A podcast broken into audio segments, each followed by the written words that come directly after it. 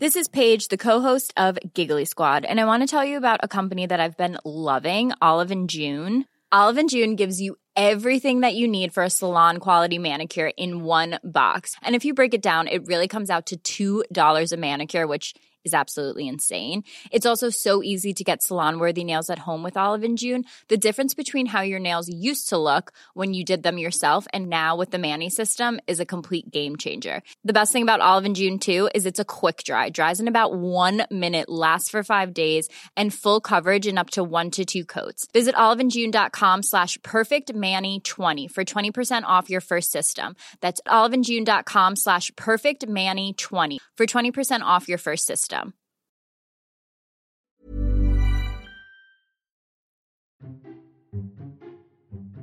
Esto es Memorias de Pez, un podcast en el que hablamos de historia y geopolítica de forma clara, sencilla, objetiva y sobre todo muy divertida. Y aquí tienes una nueva historia. La guerra entre Rusia y Ucrania cumple nueve semanas y desafortunadamente ya no se escuchan los cantos de sirena sobre una hipotética paz entre las partes. La batalla por el Donbass ha comenzado y no veremos novedades en este aspecto hasta que ésta tenga un claro ganador. Por su parte, Rusia continúa sacando todo su arsenal de amenazas con el objetivo de minimizar la ayuda que Occidente brinda a Ucrania. El ministro de Exteriores ruso, Sergei Lavrov, ha dicho que el peligro de una tercera guerra mundial es grave, real y no se puede subestimar. No parece que estas amenazas estén causando mucho efecto en Occidente, pero bueno, en el plano militar la situación está bastante estancada y de momento Rusia tan solo ha conseguido pequeños avances en su ofensiva para tomar el Donbass, mientras que ambos bandos continúan sufriendo importantes bajas a diario. En cuanto a bajas ucranianas, aún no hay fuentes fiables, sin embargo, el medio prorruso Readkova publicó y posteriormente borró una noticia que hablaba de que en una reunión privada el ministro de Defensa ruso dio la cifra de 13.414 soldados rusos muertos y 7.000 desaparecidos. De lo que sí hay confirmación visual es de la pérdida rusa de al menos 3.200 vehículos. En Mariupol, las fuerzas rusas y prorrusas han declarado su victoria total en la ciudad. Sin embargo, las tropas ucranianas, lideradas por el batallón Azov, continúan resistiendo en la planta de Azovstal, donde Rusia ha declarado un alto el fuego unilateral para dejar salir a los civiles de la planta. Veremos si los defensores les permiten la evacuación o si utilizan a los civiles como escudos humanos. Por si os preguntáis por la extensión del territorio aún controlado por los ucranianos, aquí podéis ver una estimación de lo que sería si lo comparamos con Barcelona. La otra noticia importante que nos llega desde Rusia son las diversas explosiones e incendios que están sufriendo diversas instalaciones militares estratégicas rusas. El último gran tanto del ejército ucraniano se lo anotó en la ciudad rusa de Briansk, situada a 100 kilómetros al norte de Ucrania. Allí diversas explosiones se han producido en una base militar y en unos depósitos de combustible cercanos. Lo que yo me pregunto es, ¿qué pasa con las famosas defensas antiaéreas rusas?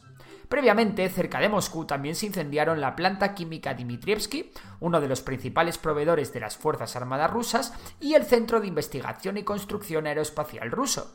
Por otro lado, Rusia podría estar planeando un referéndum en la provincia de Gerson para justificar su invasión a imagen y semejanza de lo que hizo en Crimea.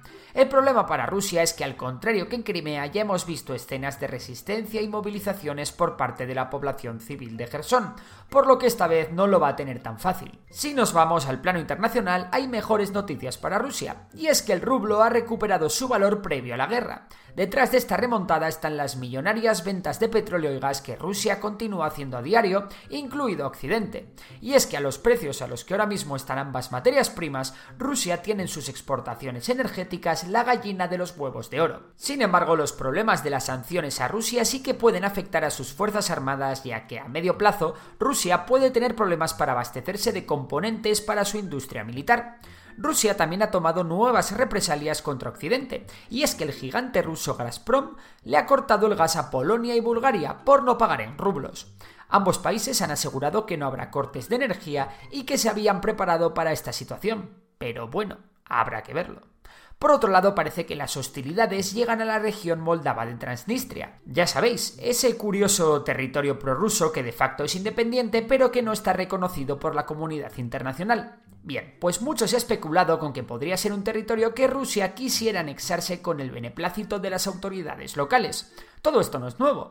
Lo que es nuevo es que se han registrado una serie de ataques contra dos antenas de comunicación, se dispararon lanzagranadas contra el edificio del Ministerio de Seguridad y se atacó una unidad militar. Nadie ha reivindicado el ataque, pero se teme que pueda ser una operación dirigida para justificar una intervención rusa en la zona o una operación contra Moldavia. Rusia posee presencia militar en dicho territorio desde 1992, aunque no se sabe bien cuántos soldados pueda tener. Sin embargo, diversas fuentes hablan de alrededor de 1.500 soldados rusos que se unirían a los 8.000 hombres al servicio de las autoridades de Transnistria. Por otro lado, la ONU estima que el número de refugiados ucranianos alcanzará los 8,3 millones de personas, frente a los 5,2 millones que hay en la actualidad, de los cuales cerca de 3 millones están en Polonia.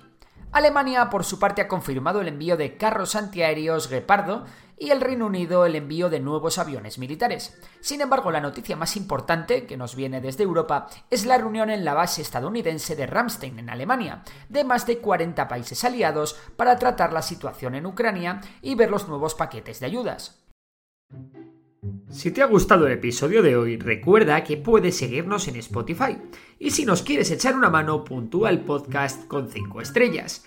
Por lo demás, un abrazo y hasta la próxima.